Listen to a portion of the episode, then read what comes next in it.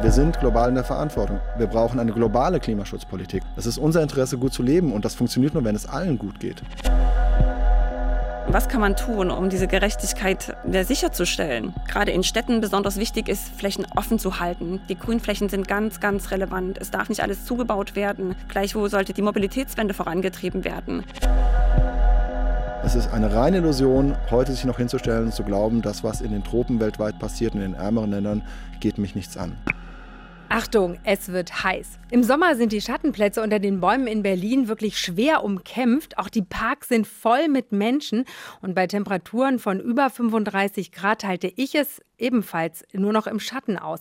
Kleine Kinder, Menschen mit Atembeschwerden oder Herz-Kreislauf-Erkrankungen kann die Hitze sehr gefährlich werden.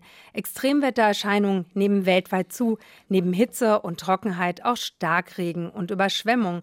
Doch die Auswirkungen des Klimawandels bekommen die Menschen weltweit auf ganz unterschiedliche Weise zu spüren. Voll ungerecht. Talking Science, wenn Wissenschaft auf Gesellschaft trifft. Ein Podcast des RBB featuring Berlin University Alliance. Mein Name ist Julia Fissmann und Sie hören Talking Science. Ich möchte heute herausbekommen, welchen Einfluss der Klimawandel auf unsere Gesundheit haben kann, welche Gefahren auf uns lauern, zum Beispiel durch Stechmücken und andere Tiere, die Krankheiten und Viren übertragen, und wie wir dafür sorgen können, dass wir heute nicht auf Kosten künftiger Generationen leben. Dafür habe ich mir zwei WissenschaftlerInnen eingeladen, die das aus ganz unterschiedlichen Perspektiven beantworten können, hoffentlich, und vielleicht sogar Lösungsansätze haben. Guten Tag, Dr. Nadja Kabisch. Schön, Hallo. dass Sie hier sind. Sie sind Nachwuchsgruppenleiterin am Geografischen Institut der Humboldt-Universität und beschäftigen sich mit den Auswirkungen von Umwelt und Gesundheit in Städten durch Klimawandel und demografischen Wandel. Und Sie beschäftigen sich auch mit dem Thema Umweltgerechtigkeit. Bin ganz genau. gespannt. Und schön, dass auch Sie hier sind. Felix Drexler, guten Tag. Hallo. Sie sind Virologe an der Charité und forschen unter anderem dazu, wie sich Viren verbreiten, also wie sie sich auch von Tier auf Mensch übertragen. Und Sie forschen auch weltweit dazu, wie zum Beispiel die Corona-Pandemie eingedämmt werden kann. Damit würde ich auch gerne direkt anfangen. Ähm, beim Coronavirus ist es immer noch nicht erwiesen, woher es kommt. Meine Tochter fragte mich, sie ist gerade sechs, sag mal, Mama, wer hat eigentlich dieses Coronavirus erfunden? Was würden Sie meiner Tochter antworten? Das war die Natur, würde ich antworten. Coronaviren gibt es wahrscheinlich seit vielen Millionen Jahren. Also Viren gibt es sehr, sehr, sehr viel länger als Säugetiere und damit natürlich auch als uns. Und in Säugetieren haben sich Viren eben auch schon sehr lange entwickelt und eben auch Coronaviren. Und ähm, Coronaviren, genauer gesagt das SARS-Coronavirus, das uns momentan krank macht, das die Pandemie auslöst, existiert in bestimmten Fledermäusen, genauer gesagt in sogenannten Hufeisennasen.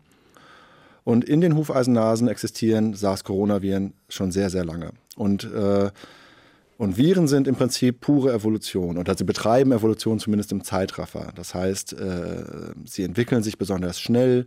Und SARS-Coronavirus ist eben in diesen Hufeisennasen entstanden und es gibt es in ganz vielen Formen. Und eine dieser Formen zu unserem Pech ist jetzt ein Menschenvirus geworden. Viele für den Menschen gefährliche Viren haben ihren Ursprung in Fledermäusen oder Flughunden. Aber warum ausgerechnet dort? Fledertiere sind die einzigen Säugetiere, die aktiv fliegen können. Das ist allerdings eine sehr anstrengende Art, sich fortzubewegen. Im Flug steigt ihre Stoffwechselrate. Das führt zu mehr Schäden im Gewebe, da sich reaktionsfreudige Moleküle, sogenannte freie Radikale, im Körper ansammeln. Fledermäuse können diese jedoch durch ihr starkes Immunsystem abbauen. Auch Viren wehren sie so ab. Allerdings bleiben die Erreger im Körper der Tiere und verändern sich dort. Oft werden sie gefährlicher. Fledertiere bieten Viren darüber hinaus gute Bedingungen für die Verbreitung. Manche Arten leben in sehr großen Gruppen zusammen. Die Tiere können zudem sehr mobil sein und die Krankheitserreger über weite Strecken transportieren. Viele der Fledermausviren springen über einen Zwischenwirt auf den Menschen über. Bei Corona stehen Schleichkatzen, Marderhunde oder Schuppentiere im Verdacht. Und wie ist das passiert? Das ist ja ein bisschen die Frage. Also der Virologe Christian Drosten sagte auch in unserem Podcast, er vermute, dass die Verbreitung des Coronavirus mit der Pelzindustrie in China zusammenhänge. Welche Vermutung haben Sie? Also ich glaube, das Allerwichtigste ist erstmal, dass man den Verschwörungstheoretikern entgegenhalten muss, dass die Natur durchaus fähig ist, solche Viren zu entwickeln oder dass solche Viren sich nun mal entwickeln in der Natur ohne dass man dabei jetzt einen bösen oder verrückten Wissenschaftler vermuten muss. Die Frage nämlich, ob es einen Zwischenwirt gab, zum Beispiel damals bei SARS 1, sage ich jetzt mal, also 2003, 2004, als es eben das erste Mal SARS gab, da ist es natürlich richtig, dass das in Schleichkatzen vorkam auf jeden Fall. Und es ist auch wahrscheinlich, dass sich dieses Virus in Schleichkatzen vielleicht nochmal weiterentwickelt haben könnte, um für Menschen am Ende infektiöser zu werden. Wir wissen es aber nicht genau. Und jetzt in der aktuellen Pandemie ist es ja noch viel schlechter verstanden. Wir wissen, es gibt irgendwie Viren aus Schuppentieren, aus Pangolinen.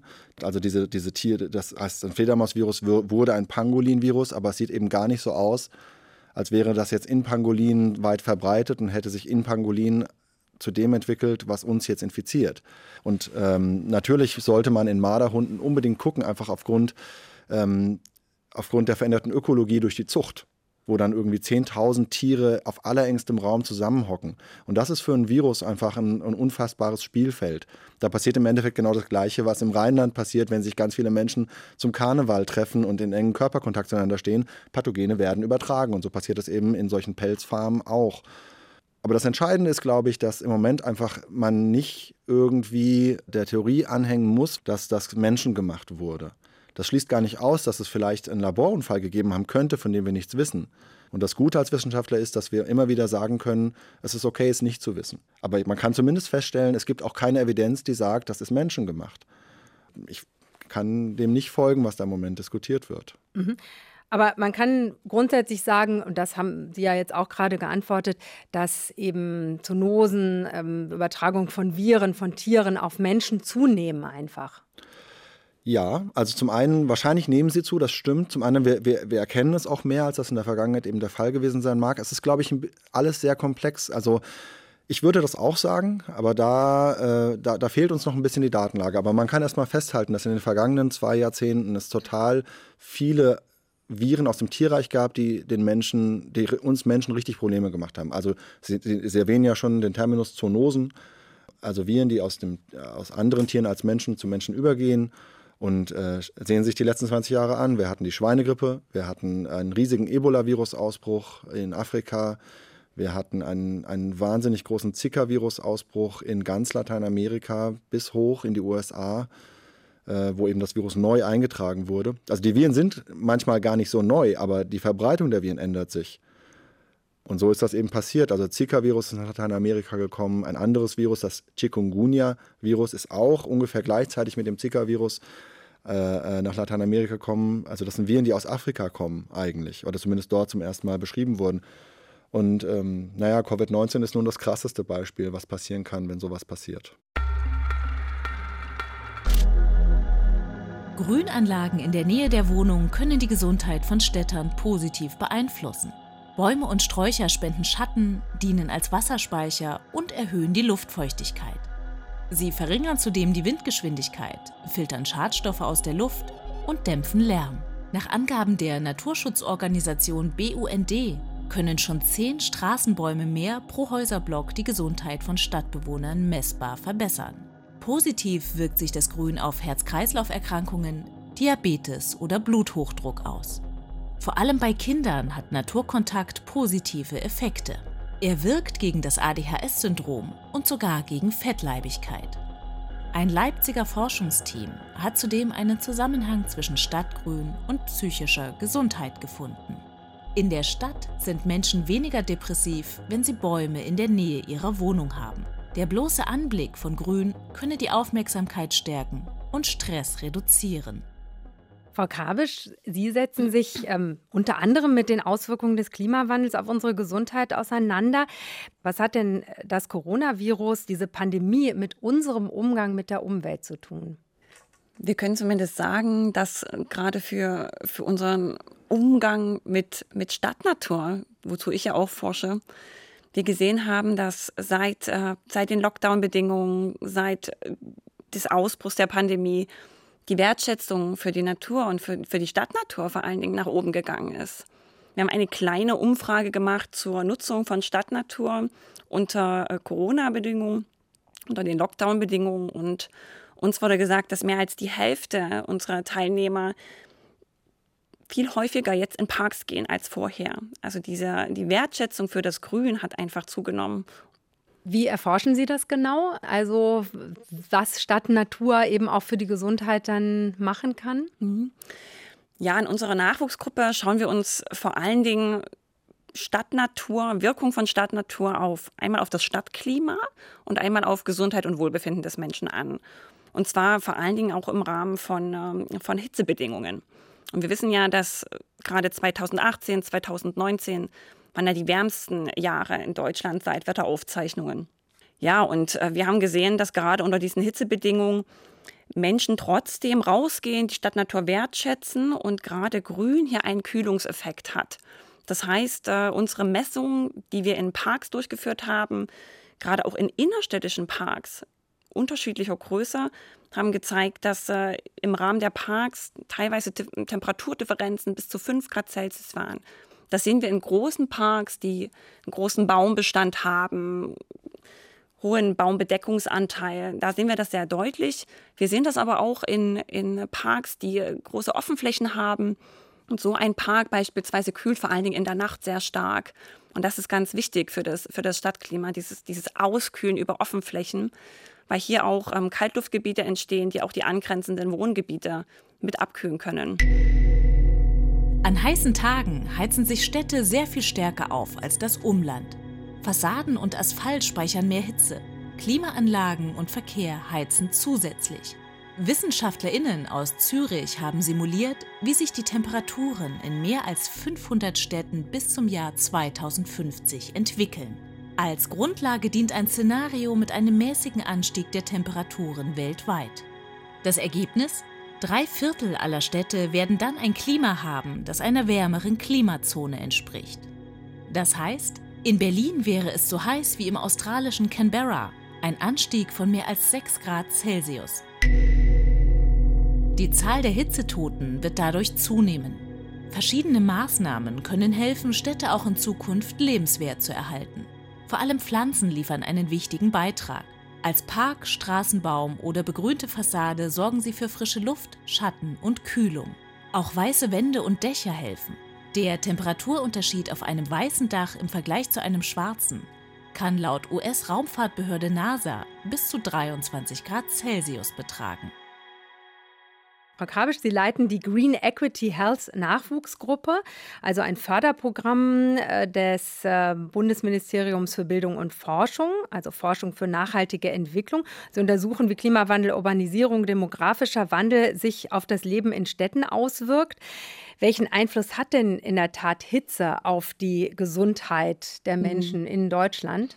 Ja, es gab ja auch kürzlich eine ganz, äh, ganz aktuelle Studie in Nature Climate Change, die weltweit geschaut hat, wie hängt eigentlich ähm, Sterblichkeit, Hitzesterblichkeit, Hitzemortalität mit dem Klimawandel zusammen und mit, mit starken Temperaturen. Und hier haben wir äh, gesehen, dass ein großer Anteil hitzebedingter Sterbefälle tatsächlich auch auf den Klimawandel zurückzuführen sind. Wir wissen von 2003 beispielsweise, das war eine sehr große Hitze, die europaweit stattgefunden hat dass man davon ausgeht, dass 50 bis 70.000 Menschen aufgrund von der starken Hitze gestorben sind. Und diese Zahlen, die findet man tatsächlich auch in Deutschland.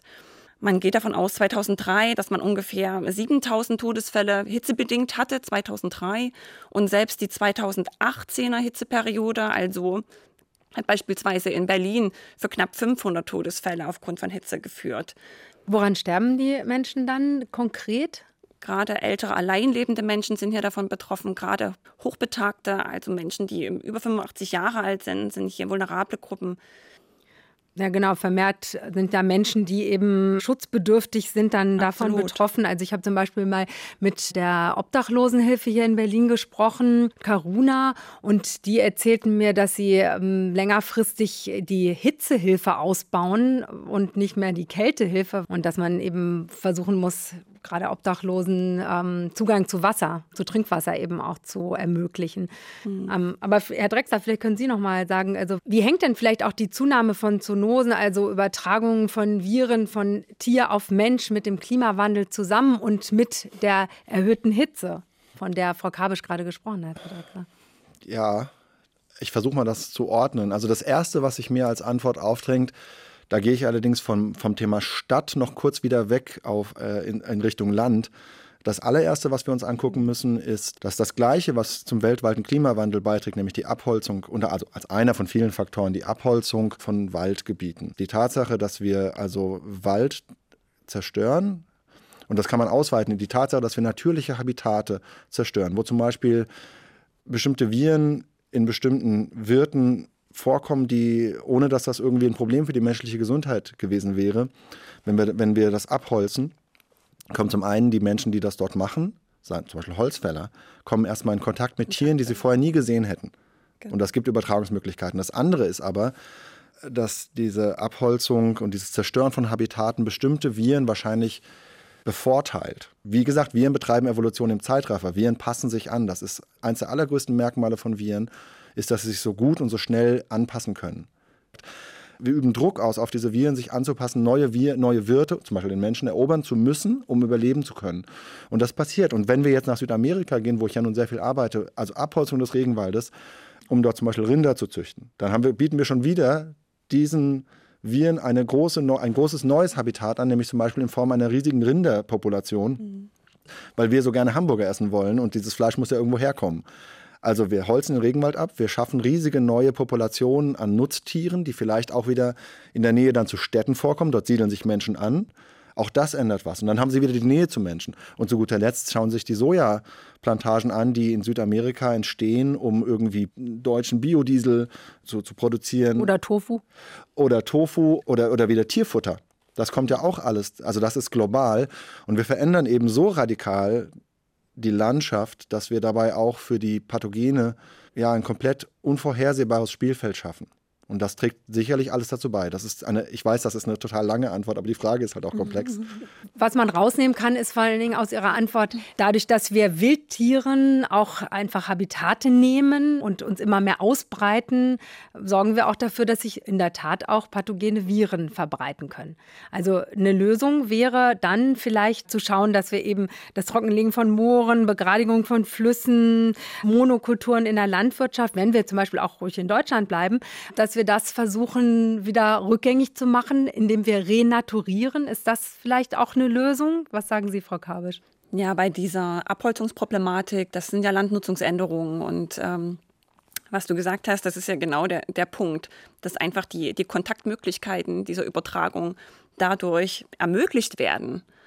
Ja, das, was vorher, noch, vorher noch nicht da gewesen ist, das kann halt jetzt überspringen. Und ich denke, der Landnutzungswandel, Landnutzungsänderung und Abholzung, das ist, glaube ich, das, das allergrößte Problem hier. Also hier weltweit oder wo, wo man. Ich denke weltweit. Ich denke weltweit. Mhm. Ja. Abholzung und aber auch wie wir die Flächen nutzen. Also zum Beispiel, wenn wir jetzt in Deutschland bleiben, auch ein Wald, der besteht, ein Forst, der genutzt wird, ist ja nicht unbedingt für Wildtiere geeignet. Also auch viele Viele Tiere, ähm, Insekten brauchen ein bestimmtes ähm, Habitat, um zu überleben, um sich dort auszubreiten. Und das ist, äh, das ist auch für Deutschland relevant. Höhere Temperaturen sorgen dafür, dass sich Krankheitserreger vom Süden weiter in den Norden ausbreiten. Viren, Bakterien und Parasiten können nun auch hier gefährliche Krankheiten auslösen. Da sind zum Beispiel Zecken. Sie können Leim, Borreliose oder Hirnhautentzündung übertragen. Durch immer mildere Winter können die Erreger in den Zecken besser überwintern. Eine große Bedrohung geht auch von Bakterien aus, zum Beispiel den Vibrionen, zu ihnen gehört etwa der Erreger der Cholera. Aber auch im Meer kommen Vibrionen vor. 2014 erkrankten 89 Personen nach einem Bad in der Ostsee. Durch Mücken könnten Tropenkrankheiten auch bei uns heimisch werden, wie zum Beispiel Malaria, Denguefieber, Westnilfieber, Zika und Chikungunya-Fieber. Tropische Mückenarten wie die Tigermücke können inzwischen auch in Mittel- und Nordeuropa überwintern. Also klar ist, dass die Hitze und die, der Anstieg der Temperatur einfach Einfluss hat auf die Ausbreitung von Viren. Herr Drexler, Sie forschen genau dazu. Es gibt natürlich weitere für den Menschen sehr gefährliche Viren, nicht nur das Coronavirus, ähm, zum Beispiel auch das Westnil-Virus. Äh, da spielen Pferde eine besondere Rolle. Was hat es damit auf sich? Das Westnil-Virus wird von Mücken übertragen, also ganz anders übertragen als das SARS-Coronavirus 2. Und natürlich hat die Erwärmung ganz viel mit äh, dem Vorkommen von Mücken zu tun und welche Mücken wo vorkommen. Wir sehen zum Beispiel, dass äh, bestimmte Mückenpopulationen in Deutschland langsam vorkommen, die früher bei uns nicht heimisch geworden wären, die also nicht überwintern konnten zum Beispiel. Und die auch sehr gefährliche Viren übertragen können, wie zum Beispiel das Dengue-Virus oder das Chikungunya-Virus. Das alles wird für uns in Deutschland viel mehr ein Problem werden in den kommenden Jahren durch die Erwärmung. Allerdings haben Sie konkret jetzt nach Westnil gefragt. Da gilt eigentlich etwas anderes, was aber auch wieder mit Klima zu tun hat, allerdings in dem Fall mit, mit Zugvögeln. Westnil kommt in Vögel, bestimmten Vögeln vor und Zugvögel, die eben über globale Vogelzugrouten nach Deutschland kommen, tragen dieses Virus in sich, werden dort von Mücken gestochen, die aber auch wieder uns stechen können. Und eben auch Pferde. Also völlig zu Recht erwähnen Sie Pferde. Die Pferde sind in dem Sinne aber eher als, ja, man würde sagen, als Sentinels wichtig. Der englische Begriff Sentinel bedeutet so viel wie Wächter. In der Virologie sind die sogenannten Sentineltiere Anzeiger für Krankheiten. Sentineltiere werden in Tierbestände eingesetzt, um möglicherweise vorhandene Infektionserreger festzustellen. Sie werden vor allem in Zucht- oder Versuchstierpopulationen genutzt, können aber auch im Freiland zur Untersuchung von Wildtieren dienen, wie zum Beispiel Enten bei der Vogelgrippe oder Pferde beim West-Nil-Virus. Die Pferde stehen halt den ganzen Tag draußen und werden den ganzen Tag gestochen und deshalb, man, man sollte sehr nachdenklich werden, wenn die Pferde krank werden, weil das im Prinzip ganz ähnliche Krankheitszeichen sind, die wir auch kriegen. Nur bei den Pferden merkt man es vielleicht früher. Und was passiert, wenn Menschen eben von einer Mücke gestochen worden sind und dann das West-Nil-Virus in sich haben? In der Mehrzahl der Fälle gar nichts. Die weitaus große Mehrzahl der, der Infektionen verläuft unter ganz wenigen oder gar keinen Symptomen. Aber es kann eben leider auch wieder zu schweren Entzündungen des Hirns und der Hirnhäute kommen, die dann tödlich verlaufen. Und äh, darum ist Westnil für uns und auch in Europa überhaupt ein, ein, eine total wichtige Erkrankung. Und zwar nicht nur, weil Menschen Folgeschäden entwickeln können und sterben können, sondern auch deshalb, weil das für die Blutversorgung total wichtig ist.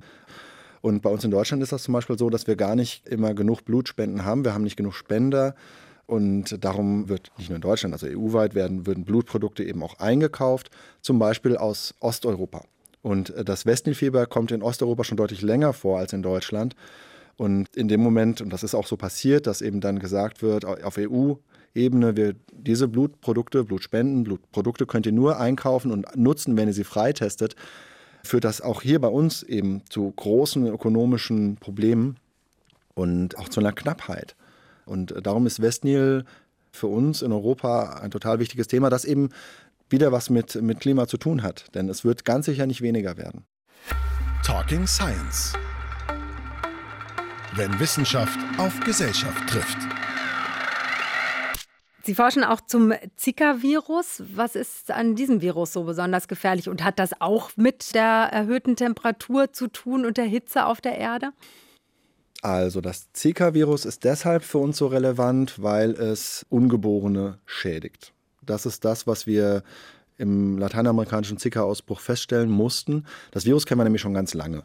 Seit 70 Jahren, seit es aus einem Sentinel-Affen isoliert wurde. Und so kam man eben zu diesem Zika-Virus. Und das hat dann einfach 70 Jahre überhaupt niemand interessiert, bis es irgendwann aus Faktoren, die wir gar nicht komplett verstehen, nach Lateinamerika kam. Wahrscheinlich ist das Zika-Virus mit uns die Alternative wäre, dass es mit den Mücken gereist ist. Und dann gab es 2014 und 2015 furchtbar viele Fälle von Kindern, die mit einem zu kleinen Hirnschädel geboren wurden. Man nennt das Mikrozephalie. Und das sind Kinder, die entweder eben früh sterben nach Geburt oder die große Defizite ihr Leben lang mit sich rumtragen werden. Und darauf sind die Gesundheitssysteme in diesen eher einkommensschwächeren Ländern überhaupt nicht ausgerichtet. Dieses Virus wird von solchen Tigermücken übertragen. Die Gattung dieser Mücken heißt Aedes. Sie erkennen die, weil die Füßchen dieser Mücken so schwarz-weiß, die haben so weiße Kringel. Und das sind genau die Mücken, über die ich vorhin, an die ich vorhin dachte, als ich sagte, es wird in Deutschland wärmer und es kommt langsam aus dem Süden Europas zu uns nach Deutschland. Und das hat was mit Global Warming zu tun. Wird es wärmer, nehmen auch Pollenallergien zu. Das liegt zum einen daran, dass sich die sogenannte Vegetationsperiode verlängert. Frühblüher wie Hasel und Erle blühen in milden Wintern oft schon im Januar. Birke, Esche, Gräser, Rocken und andere allergene Pflanzen kommen im Laufe des Jahres dazu. Zum anderen haben sich in Deutschland Pflanzen ausgebreitet, die es früher hier nicht gab. Zum Beispiel die aus Nordamerika stammende Pflanze Ambrosia. Ihre Pollen zählen zu den stärksten Allergieauslösern. Sie blüht erst im Spätsommer bis in den November hinein. Die zunehmende Kohlenstoffdioxidbelastung der Luft bewirkt außerdem, dass die Blütenpollen der Pflanzen aggressiver werden. Allergien ziehen starke Beeinträchtigungen nach sich, von einer erhöhten Infektanfälligkeit über Konzentrations- und Schlafstörungen bis hin zu Asthma. In Deutschland leidet jeder siebte Erwachsene und jedes elfte Kind an Heuschnupfen. Ich würde gerne noch mal in die Stadt zurückgehen Gerne. mit Ihnen, äh, Frau Kabisch. Und zwar der Anteil der PollenallergikerInnen äh, steigt stetig. Ähm, interessanterweise eher in der Stadt, also gar nicht mal unbedingt auf dem Land. Sie untersuchen genau dieses Thema in Leipzig. Wie gehen denn die Betroffenen mit der Pollenbelastung um und welche Rolle spielen da vielleicht auch der Klimawandel und die Hitze und die Veränderungen eben durch den Klimawandel? Also wenn es schon im Februar, im März äh, vielfach sehr, sehr warm ist, äh, blüht es einfach eher. 2018 und 2019 haben wir das gesehen. Es gibt Studien dazu, die, genau wie Sie gesagt haben, zeigen, dass gerade Stadtbewohner jetzt häufiger mit Allergenen zu tun haben. Das wird aber noch nicht, ist noch nicht abschließend diskutiert. Mhm. Und äh, natürlich versucht man gerade, wenn man Grünflächen plant, wenn man Parks plant, was pflanzt man denn eigentlich? Welche Arten pflanzt man? Also man versucht schon trockenresistente Arten zu pflanzen, die weniger allergenes Potenzial aufweisen. Gleichwohl, gerade in, unserer, in unseren Studien, die wir gesehen haben, ist es zum einen, welche Vegetation nutzt man, wie pflanzt man, aber auch, wie, wie strukturiert man Parks für, für Nutzer. Ja, wir, wir leben ja in einer alternden Gesellschaft, wir sind im demografischen Wandel und ja, die Menschen im älteren Alter über 65 und auch die über 80-Jährigen, die werden exponentiell zunehmen in den nächsten Jahren. Das, das heißt, eine Idee wäre auch, die Kinderspielplätze zum Teil dann umzuwandeln in so kleine Fitnessplätze für Erwachsene. Das habe ich zum Beispiel in China mhm. gesehen. Aber das sehen Sie auch schon in Deutschland, in, in vielen Parks, wo so kleine Fitnesseinheiten dort aufgebaut werden. Trimm-dich-Fahrt hieß das früher, genau, ich, genau. in den 90ern. Genau. Es gibt für bestimmte Altersgruppen Angebote in Parks gerade. Kinder, natürlich nutzen Kinder die Spielplätze, aber Kinder nutzen vor allen Dingen Spielplätze, die zum Experimentieren einladen. Naturerfahrungsräume ist ja ein großes Stichwort. Ältere Menschen freuen sich beispielsweise über, über Bänke, die schon am Parkeingang aufgebaut sind, dass man nicht so weit laufen muss. Ich überlege jetzt gerade, ich denke gerade an die großen Urteile, die gerade gefällt worden sind. Das Bundesverfassungsgericht hat ja kürzlich geurteilt, dass das Klimaschutzgesetz der Bundesregierung in Teilen verfassungswidrig sei, weil eben die Zukunft der jetzigen Generation und der künftigen Generationen beschnitten werde dadurch. Sie beschäftigen sich auch ganz viel mit Umweltgerechtigkeit und ich frage mich gerade jetzt auch bei diesem Thema demografischer Wandel, wie kann denn Ihrer Meinung nach jetzt ähm, dafür gesorgt werden, dass Generationengerechtigkeit hergestellt mhm. werden kann? Ja, das, ähm, das Urteil, das war ja ganz, ganz wichtig und ganz bezeichnend auch, dass die Bundesregierung hier nachbessern muss. Sie sprechen von Generationengerechtigkeit, das, das ist ganz wichtig, auch gerade in der Nachhaltigkeitsdebatte. Aber Sie sagten ja auch, dass auch jetzige Generationen relevant sind. Aber auch soziale Gerechtigkeit und Umweltgerechtigkeit muss hier zusammengedacht werden. Wir sehen ja jetzt schon die Hitzetoten, die wir haben. Und das betrifft vor allen Dingen ältere Menschen, alleinlebende Menschen. Ja, was kann man, was kann man tun, um, um diese Gerechtigkeit sicherzustellen? Gerade in Städten besonders wichtig ist, Flächen offen zu halten. Die Grünflächen sind ganz, ganz relevant. Es darf nicht alles zugebaut werden. Gleichwohl sollte die, die Mobilitätswende vorangetrieben werden. Mit dem Zusammenspiel von Mensch, Klima und Landwirtschaft beschäftigt sich auch die RBB-Podcast-Reihe Fruchtfolgen, wo Wissenschaft auf Landschaft trifft. Dort geht es vor allem darum, wie wir uns in Zukunft ernähren, zum Beispiel mit Urban Farming, Robotern in der Landwirtschaft oder mit Algen auf dem Teller. Hören Sie doch mal rein. Anfang Juni fällte der Europäische Gerichtshof ein Urteil gegen die Bundesrepublik. Über Jahre hinweg hat diese gegen das EU-Recht zur Luftreinhaltung verstoßen. In vielen Städten wurden die Grenzwerte für den Luftschadstoff Stickstoffdioxid, kurz NO2, erheblich überschritten. Stickstoffdioxid entsteht bei Verbrennungsprozessen, etwa in Verbrennungsmotoren, Heizöfen oder Müllverbrennungsanlagen. Das Gas reizt die Atemwege. Langfristig könnten erhöhte Stickstoffdioxidkonzentrationen unter anderem zu Bronchitis, einer Verschlechterung von Atemwegsbeschwerden wie Asthma und zu Herz-Kreislauf-Erkrankungen führen. Es ist belegt, dass mehr Menschen wegen solcher Krankheiten ins Krankenhaus müssen, wenn die Stickstoffdioxidbelastung besonders hoch ist. Seit Jahren sind Experten vor allem wegen der hohen Stickoxidemissionen von Dieselfahrzeugen besorgt. Mit dem Urteil gegen die Bundesrepublik könnten neue Auflagen an bestimmten Orten folgen. Allerdings hat sich die Luftqualität in deutschen Städten zuletzt verbessert, unter anderem wegen der Corona-Krise. Frau Kabisch, Sie forschen ja auch zum Thema schlechte Luft, die eben Stadtbewohner belastet. Die Europäische Umweltagentur EEA hat ermittelt, dass in Europa jedes Jahr rund 400.000 Menschen vorzeitig aufgrund von Luftverschmutzung sterben. Ich habe mich so gefragt, können wir uns das überhaupt leisten, dass wir Menschen sterben lassen, weil wir die Luft verpesten müssen für unseren Energiehunger? Ja, absolut. Und das ist äh, natürlich ganz, ganz schlimm. Die Europäische Umweltagentur veröffentlicht dazu alle zwei Jahre, glaube ich, solche Datenreports, solche Analysen und hat auch kürzlich gesagt, dass 2018, 17, 18, 19, dass allein in Deutschland ja, knapp 9000 Todesfälle auf NOx dem, mit dem Ausstoß mit Stickoxid, Stickstoffdioxid zusammenhängt, genau. Und ähm, das, das Urteil vom EGH war ja recht bezeichnend und hat Daten ausgewertet von 2010 bis 2016, muss man dazu sagen. Und man muss auch sagen, dass äh, zum Beispiel für Berlin die Zahlen ja nach unten gegangen sind und 2020 eigentlich keine Überschreitung von NO2 mehr gemessen wurde. Und da muss man schon sagen, dass Berlin beispielsweise viel dafür getan hat mit der Einrichtung von 30er-Zonen, mit Verboten, mit Dieselfahrverboten, aber auch mit ähm, Stärkung des ÖPNV, Stärkung des Individualverkehrs und aus, aus meiner Sicht auch ja, mit, den, mit den Fahrverboten, denke ich. Und, und ein letzter Punkt, die Busflotte wurde erneuert. Und das wird häufig mitgenannt als einen großen Verdienst für die Verbesserung der Luftqualität. Welche Rolle spielen denn für Sie, wir haben vorhin schon das Bundesverfassungsgerichtsurteil for Fridays for Future angesprochen, aber welche Rolle spielen denn so Gerichtsurteile dann für Sie? Also der mhm. Europäische Gerichtshof hat Deutschland verurteilt, weil eben jahrelang die Grenzwerte für Stickoxid ja. überschritten worden sind. Welche Rolle können Gerichte beim Thema Umweltgerechtigkeit spielen? Na, ich denke, dass solche, solche Urteile, die wirken aufrüttelnd. Es ist wieder in den Medien, es ist wieder präsent, es wird wieder geschaut auf die Werte. Ach, wie war es denn hier eigentlich? Wie war es denn an unserer Straße? Und es wird wieder viel diskutiert. Und ich denke, dieses, dieses Bewusstsein wird dadurch einfach gestärkt. Mhm. Also wir hatten ja eigentlich die Mobilitätswende hin zu mehr ÖPNV, zu, zu mehr ähm, nicht motorisiertem Individualverkehr. Und man kann es sicherlich auch nachvollziehen, es ist ja auch menschlich, sich zu schützen und äh, vielleicht dann doch lieber ins Auto zu steigen, anstatt in die, in die volle äh, Bahn zu gehen.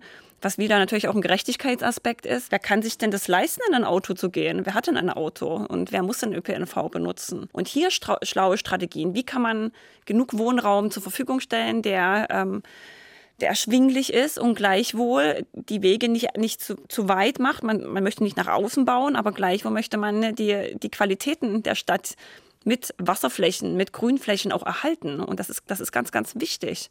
Und das, denke ich, für die Zukunft ist ganz viel Forschungsbedarf und der ÖPNV muss ausgebaut werden. Das, das denke ich, das steht und fällt und das sehen Sie ganz, das sehen Sie an, an Städten, die nach, die angefangen haben, wieder im Außenbereich zu wachsen.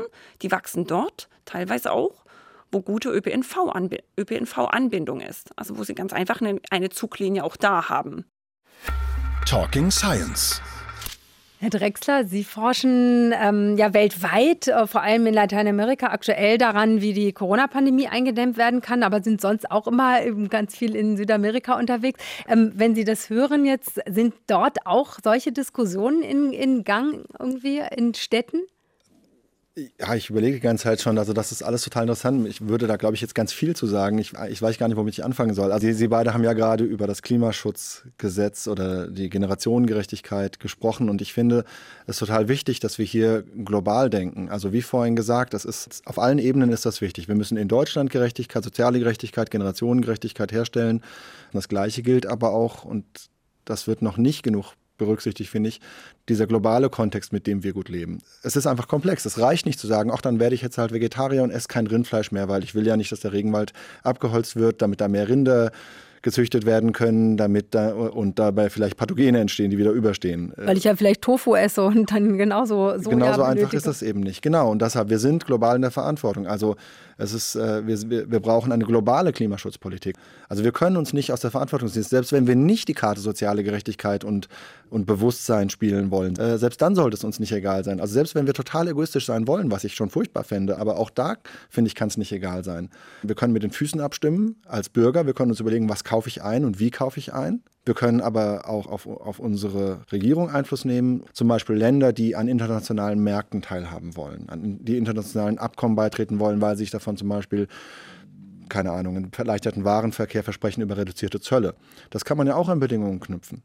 Und ich glaube, dass das einen extremen Einfluss hat. Und das hat auch was mit Gerechtigkeit zu tun. Und es ist unser eigenes Interesse. Ich finde das total blöd, wenn das dann als so ein Gutmenschendenken rüberkommt und so ein Träumerdenken, denn das ist doch unser ureigenes Interesse. Ich empfinde das als etwas zutiefst Konservatives, zu wollen, dass wir gut leben und dass wir das auch für alle wollen. Das ist für mich deshalb gar nicht irgendwie ein Teil einer linken Ideologie, es ist unser Interesse, gut zu leben und das funktioniert nur, wenn es allen gut geht. Aber dafür braucht man natürlich auch Informationen und dafür ist ja so ein Podcast, wie wir den hier gerade machen, mit Ihnen als Wissenschaftler äh, eben auch notwendig.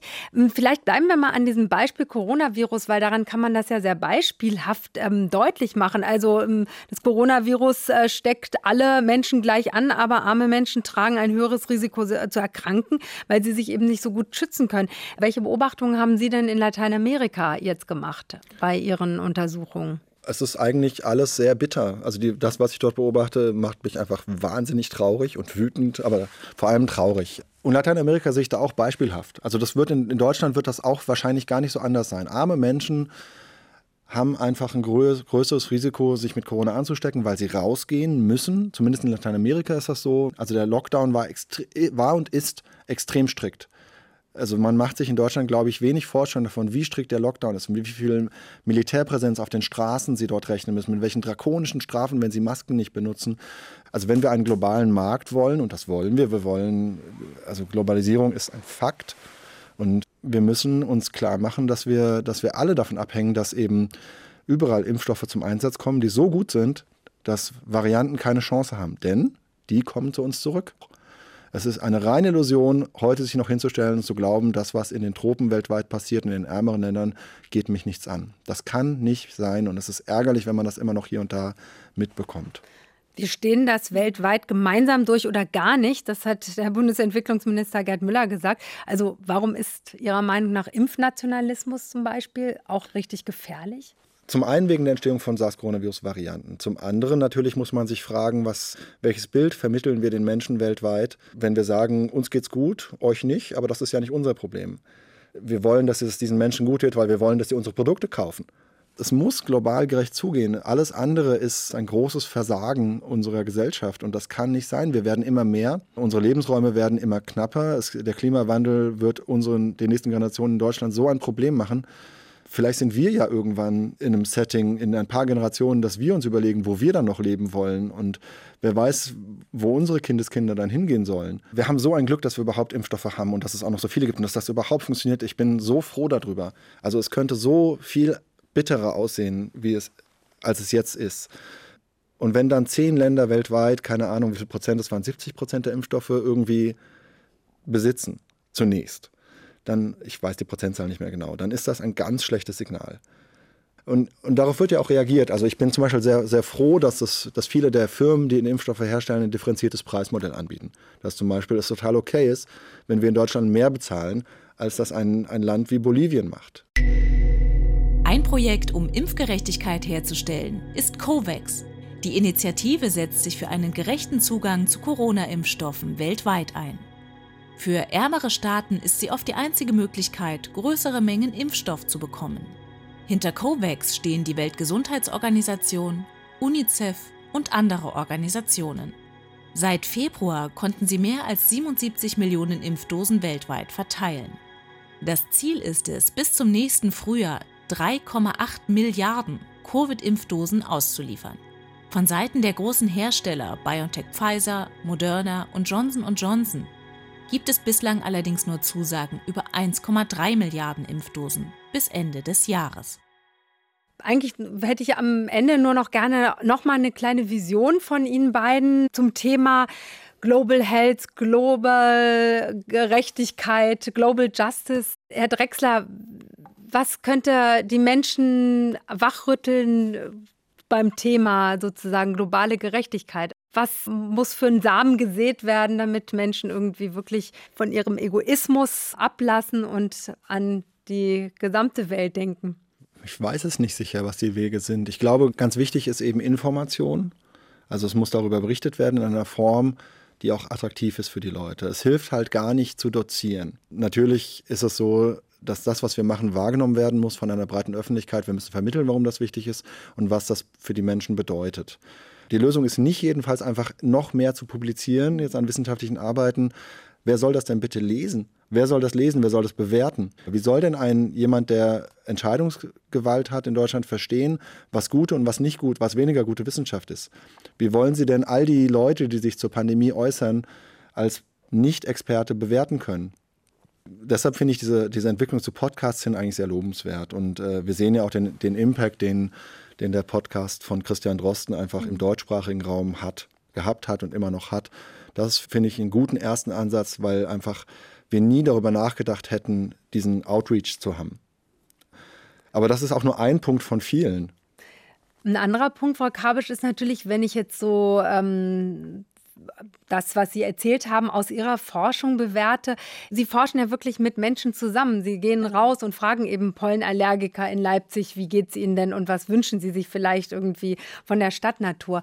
Ist das ein Ansatz, wirklich ranzugehen an die Menschen, an die Bedürfnisse, um vielleicht ähm, auch diese Themen relevanter zu gestalten in der Wissenschaft? Hm, absolut. Also das Arbeiten mit den, mit den Menschen ist natürlich ganz wichtig und auch zu erklären, was, was macht ihr eigentlich hier? Warum, warum sind wir hier? Warum fragen wir? Und es macht immer Sinn, sowas wie, wie ihr Podcast hier oder auch ein, ein kleiner Informationsflyer oder Berichte dann weiterzugeben über Medien, die auch gelesen werden von Bürgern. Und ich das genauso sehe, dass das ganz wichtig ist und wir sowas vor einigen Jahren noch nicht so präsent hatten. Vielen Dank. Ja, mir hat das auch sehr viel gebracht, mit Ihnen beiden zu sprechen. Wahnsinnig viele Themen sind nicht nur angeschnitten worden, sondern auch vertieft worden. Also mir ist klar geworden, dass eben die steigenden Temperaturen ähm, starke Auswirkungen auf die Verbreitung von pathogenen Viren haben können. Und ich finde ganz spannend, dass Sie beide zusammen erforschen wollen, wie die Lebensbedingungen zum Beispiel von StadtbewohnerInnen sich auswirken werden auf Ausbreitung von Viren. Also das wird dann der nächste Podcast. Bin ich auf jeden Fall sehr gespannt. Vielen Dank an Nadja Kabisch, Nachwuchsgruppenleiterin der Green Equity Health Nachwuchsgruppe am Geografischen Institut der Humboldt-Universität. Und vielen Dank für Ihre spannenden Ergebnisse auch aus Gerne. Ihren Studien in Leipzig und in Berlin. Gerne, danke schön.